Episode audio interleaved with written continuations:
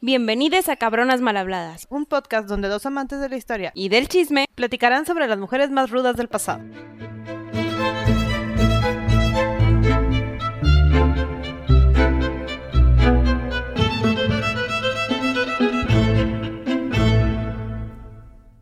Hola Sandy, Gaby, hola. estoy muy emocionada por la mujer que vamos a hablar hoy.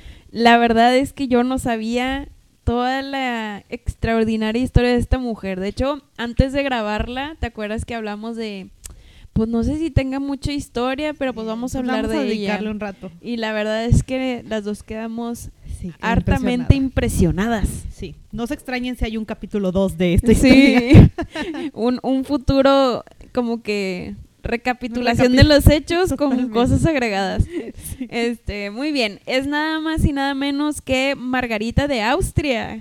Uy. La escuchamos en la historia de Juana, Sí, la, la hermana buena onda. ¿Se acuerdan de la hermana buen pedo que le ayudó tantito? es ella. Excelente. Muy bien. Ella nació el 10 de enero de 1480. En Bruselas. Sí es. Era la hija favorita de la más bonita de más Maximiliano I, el emperador del Sacro Imperio Germánico Romano. nombre muy largo. Digo, era la hija favorita porque era la única hija. Porque nada más tenía, nada más tenía un hermano que era Felipe el Hermoso, que fue el que se casó con Juana. Este, su mamá era María de Borgoña. Sí, Em, ya habíamos platicado que ella la perdimos muy joven, Sí. haciendo uno de los deportes como favoritos de Margarita, porque le encantaba andar a caballo.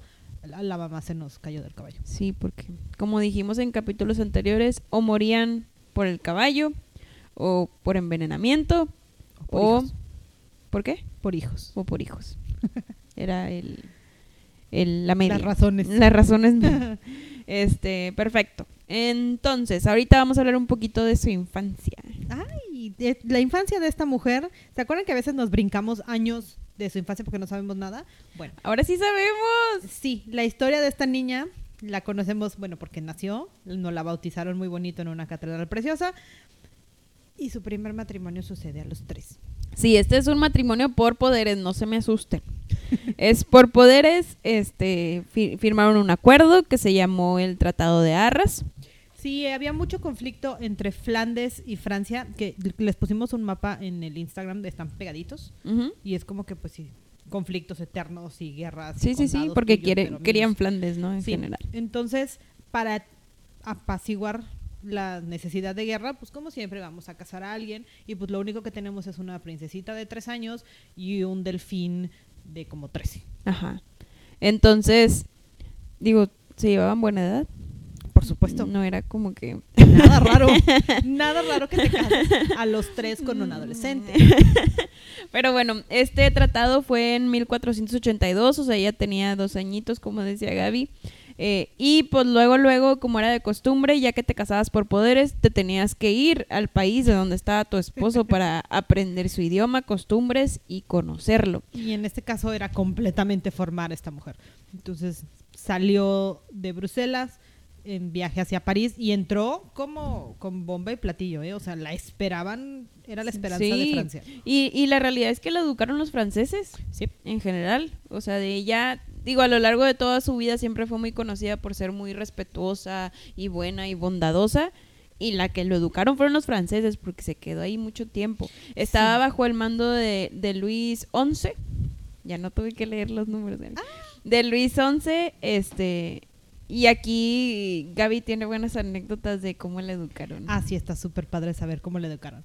Le educó su suegra, porque eh, recuerdo, era una niña, era un bebé, o sea, si acaso corría. Tenía dos años. O sea, apenas se hablaba. Entonces, pues bueno, llegó a una casa en la que ya había otra princesita. Se llamaba Susana de Borbón. Ana era su mamá. Creo que es un nombre que conocemos, ¿verdad? Sí.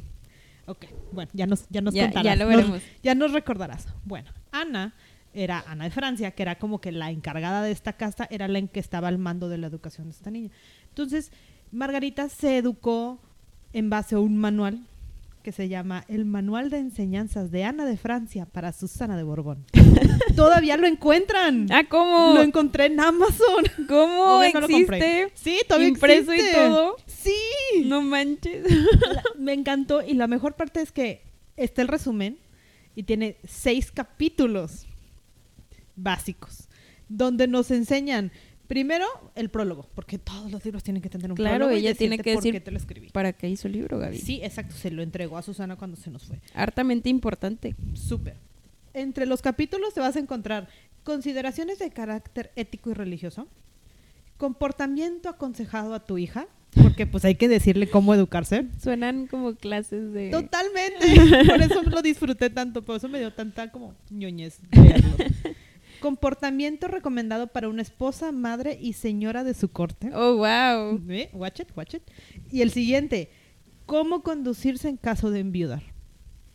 Ah, pues con razón. Ya lo vamos a ver, pero todo tiene sentido ahora. Todo tiene sentido porque me lo educó perfectamente para qué hacer en todas las posibilidades de su vida. Impecable la mujer desde niña. Oye, pues por eso. Exacto.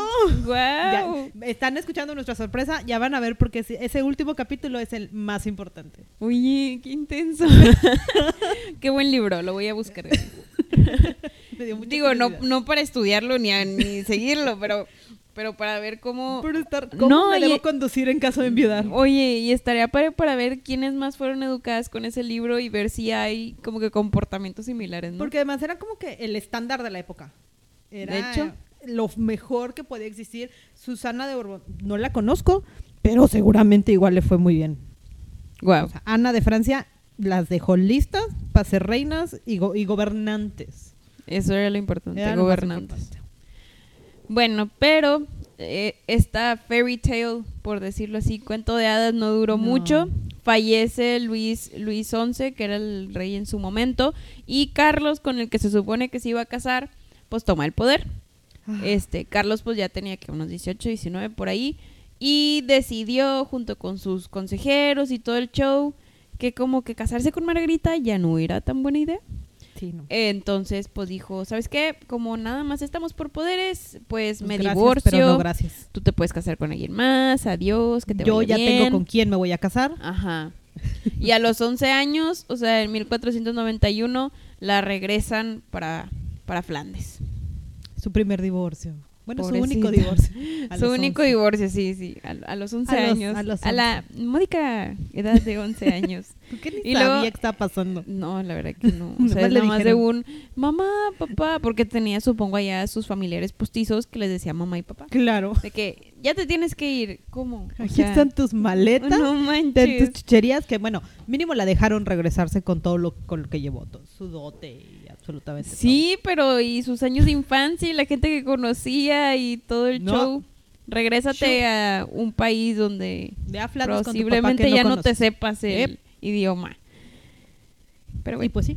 así era parte de, era parte de, este, de, de la injusticia de la época, porque son Sí, injusticias. Ya le escribió a papi Maximiliano, que también hay que admitir que, que bueno, porque yo creo que le- otros papás de la época le hubieran dicho, bueno, gracias, pues que te vaya bien, ¿no? Sí, a ver qué haces. Pero aparte le convenía a Maximiliano porque La todavía estaba bien jovencita y, y todavía pues no habían, digo, siempre tengo conflicto en decir cosas conflictivas en este podcast, pero por ejemplo todavía era virgen, entonces eso le iba, le iba a ayudar a Era poderse casar damita, todavía. sí. Todavía la podía vender. Correcto. Entonces ahí es cuando va de camino de regreso a, a Flandes. Sí, no, no le fue tan bien, o sea, tampoco fue sencillo. Y recordemos que en esta época todo es dramático. Entonces existe un poema y se llama La travesía de la llorante Margarita de Austria. Ah, ¿cómo? Ese ya no lo busqué, pero sí hay todo un poema para de lo narrar que le pasó. Lo triste que fue la pobre niña dejando lo que era su casa, lo único que conocía como Pues sí. casa, de regreso a una ciudad desconocida. Ella lo escribió Ah, A ella lo 11. escribió. a los 11. A los 11 años. ah, yo pensé que lo había escrito alguien más. No, cuando decimos que esta mujer era importante en el arte y en la ciencia y está perfectamente educada para Es ser político, Ella lo profesaba todo. sí, desde Guau. chiquititita. Poeta también. Sí. Guau. Bueno, llegó a Flandes, ¿no? Este, y pues a su papá se le hizo muy conveniente decir, oye, pues tengo que ver otras alianzas, ¿verdad? Porque sigo en guerra con Francia. Sí, mientras todo esto pasaba y su papá buscaba otro acuerdo con quien alguien que conveniera, encontraron América, nos encontraron de este lado, y a ella la educó, la terminó de educar su abuela, en Margarita de York, me parece que, Sí. llama, que inglesa, con una mentalidad completamente diferente, y también la terminó de dejar así como que Bien formada, ¿no? brillante la niña. Ay. Sí. Es que Gaby estaba muy lejos del micrófono. Este. Entonces, ya que Maximiliano empieza a buscar este agente, viendo con qué imperio puede casar a su hija para apoyar a Flandes en guerras y en todo lo que sea, encontró un muy buen prospecto en los reyes católicos. Sí.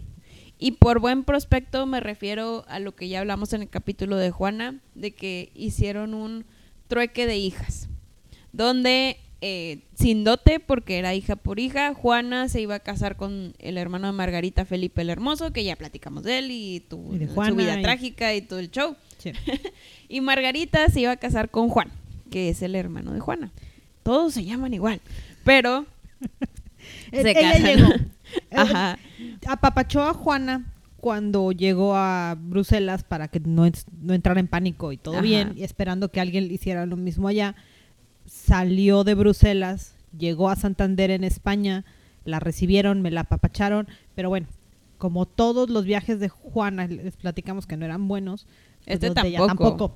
Este tampoco. Eh, Tragedia, sentía que se nos moría. De hecho, regresó en la misma, lo que sobrevivió de flota de Juana Sí, de hecho. la trataron de apapachar, eh, se hizo lo que se pudo para que llegara, terminó también en Inglaterra un rato, aquí pidiendo ayuda Sí. para arreglar los barcos y terminar de llegar a Santander y ahora sí, como en todas las historias de los hijos de los reyes católicos, encontrar al amor de su vida. Es correcto. Que este sí fue amor de su vida, Yo pero ahorita vamos. Eh, de hecho, en la travesía hay una frase muy padre que, que dicen que ella comentó en una de estas, supongo, ya viendo que redactó un poema, pues posiblemente por eso ella tan poética dijo que después de dos matrimonios ella acabaría muriendo como una doncella. Y era lo que no quería la pobre. Ay, Dice, nunca, nunca he podido porque ya llevo dos matrimonios. Entonces llegó a Santander en 1497 este, y de ahí se fue directito a Burgos, que era donde estaba el amor de su vida, como dice Gaby. Y lo vio y el Y se brilló más enamoraron. fuerte. La realidad es que dicen que cuando la vieron los reyes católicos y Juan, la consideraban como, o sea, wow, y dijeron, wow, con esta mujer tan bella, es la diosa Venus y, y Ah, sí, todo ese cierto. show, porque estaban súper enamorados, o sea, era wow. E- Era hermosa, rubia, ojos azules. Guau. El estereotipo del caucásico de, Sí, sí, sí. de Europa, ¿no? Y sucede boda. Boda. Y todo es felicidad y alegría, ¿verdad? Sí, Gaby. Como seis ¿Por qué meses. no sería felicidad y alegría? Hubo boda el 3 de abril de 1497. Tenían, eran de la misma edad, se Sí, pudiera creo decir. que él era un poquito más grande, ¿no? Ya- ya tenía un año, 18, algo un año más grande, este, y decían que su amor era pasional, que Juan nunca se le despegaba. es- Todo el día la estaba tocando con un dedo, Gaby. Con, con uno. con solo un uno. solo dedo y nunca la soltaba. De hecho, tuvieron, tuvieron muchos encuentros y, y la realidad, digo, ya sabemos porque lo platicamos en la de Juana y si no saben aquí se los decimos, este, que Juan falleció. Sí, una teoría dice que era tanto el esfuerzo físico al que se sometía con su esposa que eso fue lo que lo mató. O sea, literal, imagínate, se murió por coger. Tal cual. A ese punto, se murió por coger. Del esfuerzo. Pero, digo, y obvio todo salió bien, todo ¿verdad? salió bien porque se embarazó. Ok. Margarita se lo embarazó. logramos. Y, y digo, Juan falleció cuando iba a ir a la boda de Isabel, su hermana, con Sí, se Manuel de Portugal, y, se los- enfermó. Los, encerraron en Salamanca tantito. Ajá. Y ahí fue donde se murió. Lo perdimos y entonces esta pobre mujer Ajá. pasó de tener su esposo de niña al amor de su vida donde todo era pasional y A embarazarse y todos bien felices porque iban a tener un heredero a quedarse sin esposo, en seis embarazada, meses. en la depresión, tuvo un parto antes de tiempo y perdimos a lo que creemos que era una niña. Sí, sí, de hecho, bueno, yo también leí que era una niña. Este, entonces su matrimonio solo duró seis meses. Pero yo creo que fueron los mejores seis meses de su vida. Yo creo que sí. Los más estables, los que se sentía más querida, los que todo. Porque España la adoraba. Sí, al contrario de Juana en Flandes, que la verdad es que muchos la mm, excluían y la mantenían oculta y todo, a ella sí la, sí la querían mucho, y más por, por todo lo que escuchamos de la belleza y diosa de Venus y, y que tenía a Juan vuelto loco, ¿verdad? Y También. se embarazó rapidísimo, nos iba a dar un heredero muy rápido. Entonces, todo era bonito Pero- a su alrededor. Pero todo le salió mal. Sí, nadie Y- esperaba a Juan. Sí, pero bueno, e- e- esta mujer es bien tremenda, entonces eso no la detuvo porque ya había estudiado qué hacer cuando, se muere tu esposo. Entonces, pues bueno, perdió al bebé, ya había muerto Juan, este, y pues le habló a su papá para ver si se podía regresar a Flandes. ¿me, me aceptas? Sí, este, me volvieron a dejar aquí sola, entonces acéptame. Y en 1499, ahora sí se regresa a Flandes, súper, súper triste, porque, Y pobre. y pobre. No había mucho dinero. Sí le dejaron llevarse su ajuar otra vez. Pero tenía que llevarse a toda la corte, a todos, Sí. a todos los flamencos que tenía, porque además los flamencos a estas alturas de la vida no eran las personas favoritas en Castilla. No, de En- nadie. De nadie.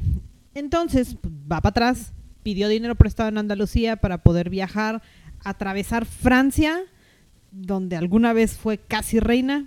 Sí. No la querían porque esta vez no se quiso ir por, por, por mar. Pero ya había mejores términos con, con Francia en cuanto a Flandes hablando. Ah, ¿no? sí, ya habíamos mejorado, pero es la princesita que no quisimos. Sí. O sea, tampoco ha de haber sido fácil atravesarlos como mil kilómetros a Flandes. Entonces, llegó a Flandes y otra vez todo es paz y felicidad, ¿verdad? Sí, sí, claro. Como siempre. Llega y sigue siendo paz y felicidad porque en 1500 se hace madrina de Carlos.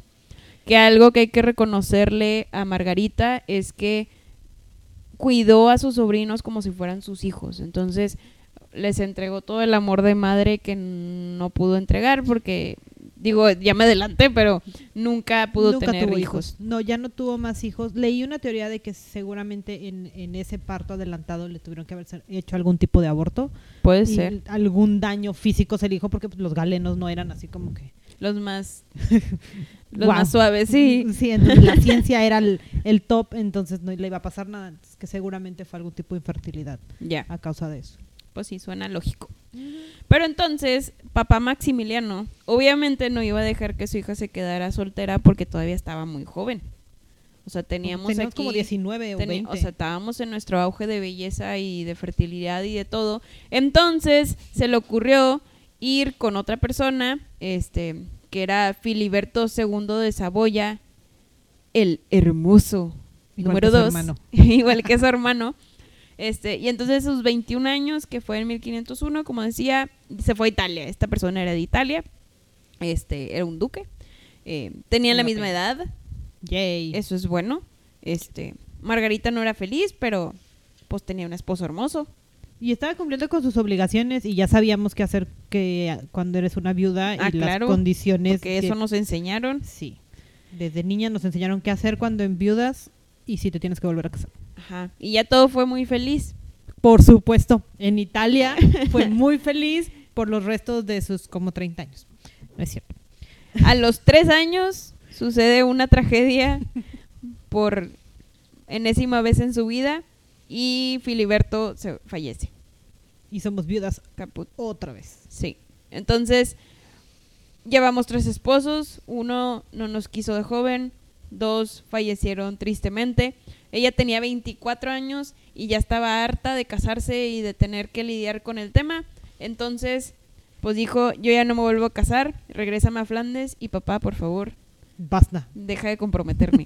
No funciona. Entiende que no funciona. Tengo otra misión en la vida. Y su misión en la vida, ya que regresó a Flandes, ahí sí no sabemos bien cómo fue su travesía y seguramente fue bastante tranquila.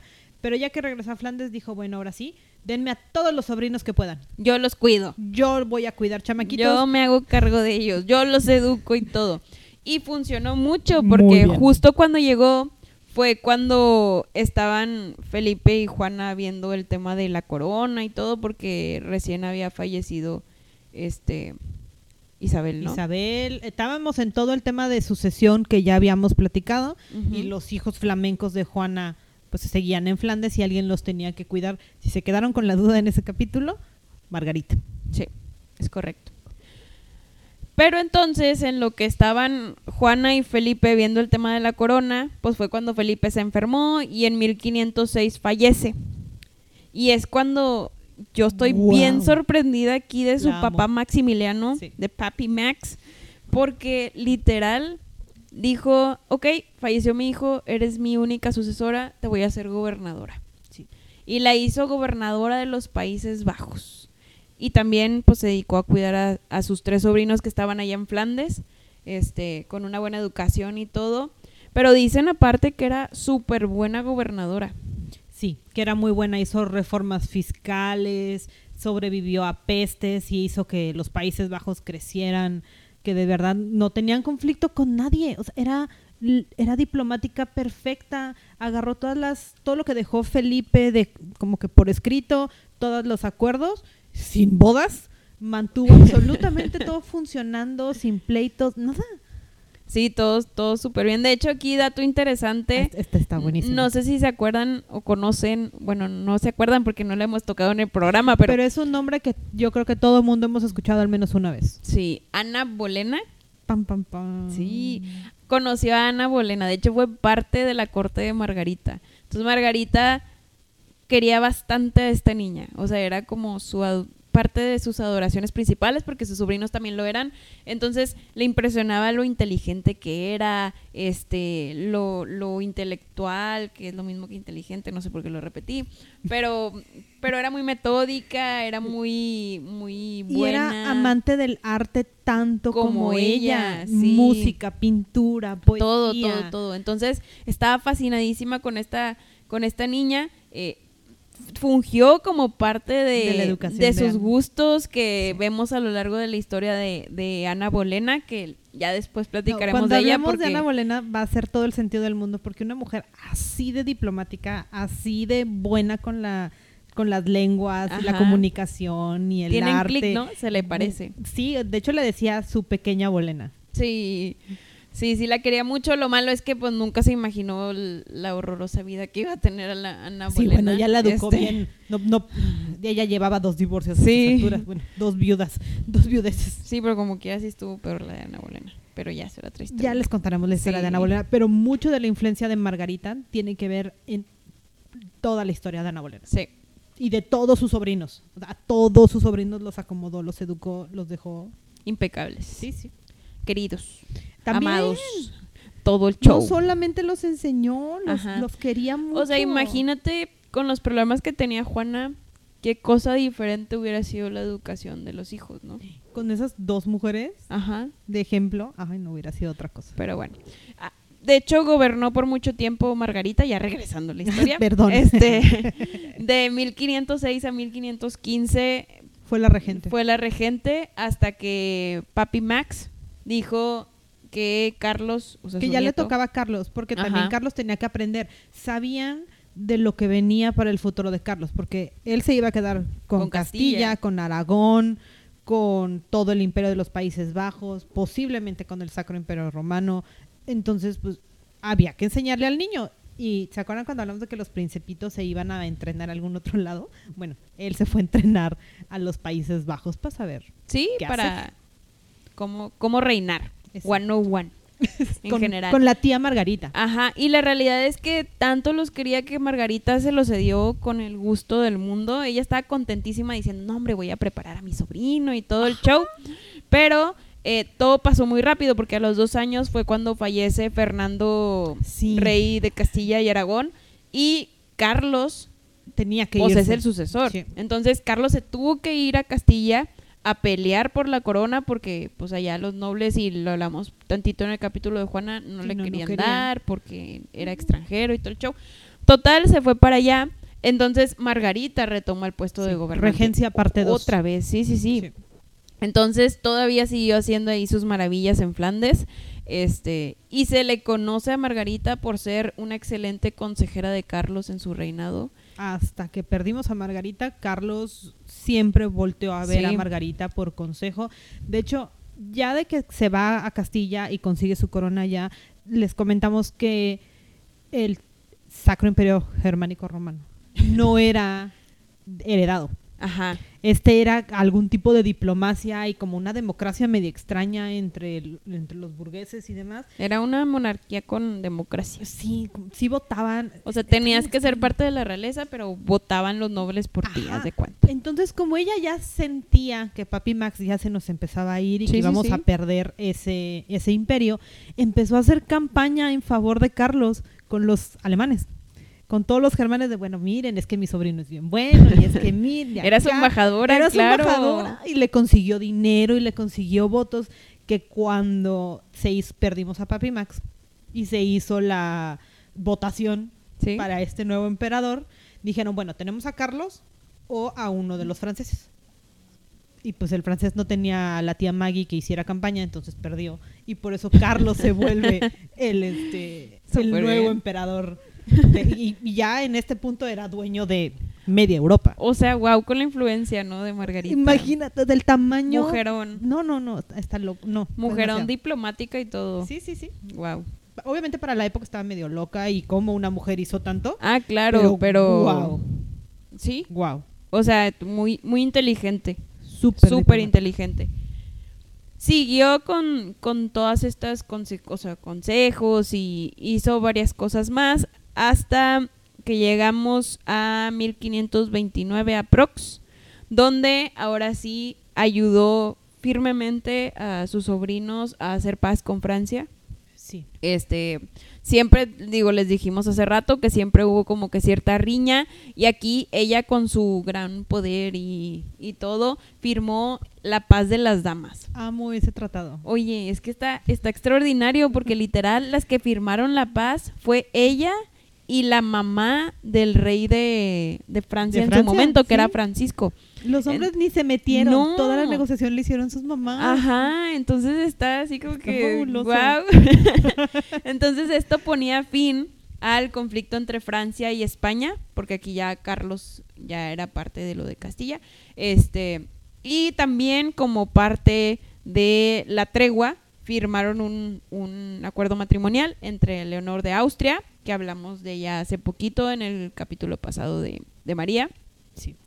este para casarla con Francisco I, o sea, su hijo. Y se llevaban poquito, duraron muchos años de casado y la pobre Leonor luego la casaron con su tío Manuel de Portugal.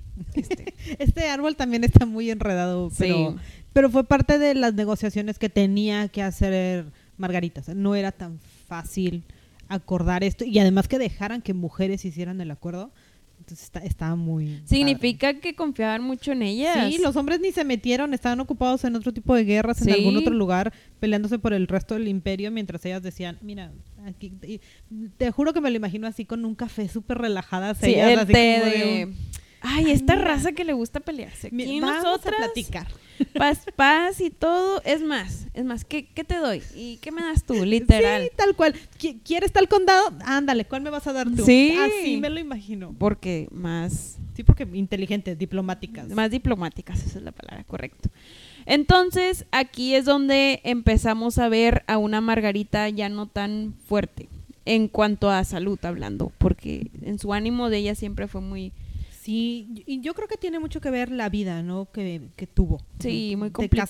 casaste dos, este, viuda dos veces, cuidando Viajaste niños. mucho, estuviste en muchos países diferentes al mismo hablaba tiempo. todos los idiomas, peregrinó Sí. para todos lados y no solo cuidó a los hijos de Juana, Carlos, hijo de Fernando, bueno, nieto de Fernando y de Felipe, tuvo sus aventuritas por ahí, entonces terminó con una hija fuera de matrimonio que le fue a heredar a su, a su tía, como que, bueno, tú me Ah, la se le, cuidas. se le regaló de tú pues así como que tú, tú me la cuidas, ¿no? Entonces, pues ahí está. porque la regué. Sí, Perdón, tía, la regué. eh, Sorry, ten, aquí te traje otra criatura más. Entonces le llevó a ella y luego otro duque de la zona también se quedó viudo y no podía cuidar a los hijos, entonces también los adoptó ella. Entonces esta Margarita tenía un kinder. O sea, era pa- es que lo, todos los hijos que no pudo tener, como que tenía era- tanto amor de madre Era que súper maternal y creó a cuánta gente, incluida a la Ana Bolena. literal. O sea, a, a todos los apapachó, los cuidó y los dejó en las mejores condiciones posibles. Pero qué padre. Qué padre hizo. o sea, hizo qué padre que pudo pudo dar el amor que ella quería dar desde un inicio, ¿no? Y, y Chance lo hizo para distraerse porque en realidad sí quiso mucho a su primer amor, que fue Juan de ¿Qué fue, Castilla. Juan? Este, y fue una manera como que de, de Como que de sacárselo y yo ahora voy a enfocar mi amor en todos mis sobrinos y eh, postizos agregados y todo el show. Este, Y, y en su amor por las letras y por la diplomacia y todo lo que le enseñaron. Entonces, pues simplemente, gracias por casarme. Ok, bye. El siguiente capítulo de mi vida es dejar un mejor mundo para mis sobrinos y para el agregados. futuro. Y lo logró, lo logró. Sí. Se vio, se vio en su descendencia, chance no, No directa. no directa, pero indirectamente hablando. Sí. Cuando estaba en Francia, mientras firmaba el Tratado de la Paz, Ah. este, pues empezó a sentir mal, ¿no? Empezó a sentir que las piernas se le empezaban a inflamar y varios de los médicos ahí del área la diagnosticaron con gota, que la gota hoy en día no es algo mortal, No, pero en la época no había cómo tratarla. al full, ¿no? Sí. Porque cuando eran casos leves sí, sí había solución, pero pues este no era un caso leve. No, y, y parte de lo que hace la gota es evitar que pueda cicatrizar bien. Tuvo un, un golpe, un accidente montando a caballo, porque era de las cosas que le gustaban. Entonces, pues parte de la infección y el, todo el problema de gota fue lo que fue debilitando completamente su salud. Sí, entonces ya que regresó de Francia a Flandes en 1530, o sea, un añito después, le volvió a dar muy fuerte el tema de la gota, le dieron calenturas muy grandes, muy todo, este, y las piernas empezaron así a hincharse bien cañón. Hasta que ya estaba viendo ella sus últimos años y hizo su testamento Sí. Hacia sus sobrinos, le dio una carta a cada uno porque los quería mucho y diciéndoles todo muy bien y esto Que te sigue, toca, que siga, siguen con ¿Qué hacer cuando pierdes a la tía Maggie? Ah, les, les pasó el libro, les pasó el libro. y entonces en el mes de diciembre del mismo año fallece a la edad de 50 años. Muy grande. La verdad es que fue muy longeva para la época. Y, y sus restos están ahí en el monasterio de... Están ahí, no. Se fue de hecho hasta Francia. Sí, la regresaron después. Con, con Filiberto el, el Hermoso, número dos. Porque su hermano era el número uno. Sí. Le dejaron este- con el esposo que no creo que haya sido el amor de su vida. No, pero, casual. Ay, yo, qué padre si lo hubieran dejado en Castilla. Con ¿no? Juan, en Granada, Hubiera estado seguramente. cool. Pero ¿cómo no se le ocurrió a Carlos?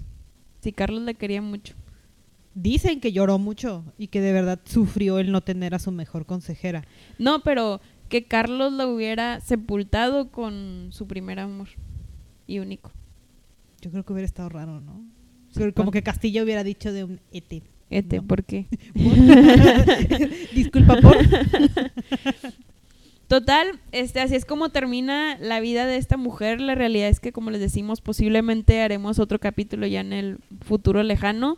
A ver qué más le podemos escarbar, Hay porque sí, hay un montón de cosas todavía pendientes por, por hablar de ella. Pero pues este es un mini resumen de Sí. casi 30 minutos, pero...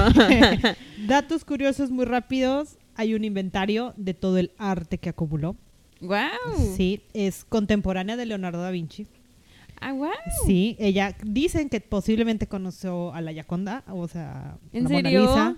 Sí, Oh, hay que investigar porque- de eso Pues es que también. tiene lógica, estaba en, la, en el tiempo, andaba La en Italia, andaba en Francia, Leonardo andaba paseándose por todos lados. ¿Cuántos artistas más? El inventario completo de existe de todas las obras que tenía, todo lo que comisionó, retratos de su hermano, de los Habsburgo, de los Tudor, de cuántas familias no conoció esta mujer. ¿Y eso sigue preservado o ya no? Algunas obras sí, y el, el inventario en algunos. Creo que existen dos cartas completas de todo lo que ella tenía. Música, arte, libros, poemas. De verdad, esta mujer dedicó su vida a, a la cultura, a, a ser como que súper formado en ese, en ese ramo. ¡Wow! Entonces, la verdad sí, es, está súper interesante. Tiene un montón de historias más. Simplemente leer poemas que ella haya escrito Eso estaría padre. estaría súper padre. Entonces, sí. En un segmento de escritoras la podemos volver a, Ándale, a poner. Volvemos a leer sobre ella. Excelente. Entonces, eh, pues así los dejamos con esta cabrona mal hablada, política, gobernadora, una de las mujeres más cultas de su época Súper. y una tía que fue más una madre y para consejera todos. para todos, ¿no? Sí. Y aquí termina nuestro episodio. Nos vemos a la próxima. Bye. Bye.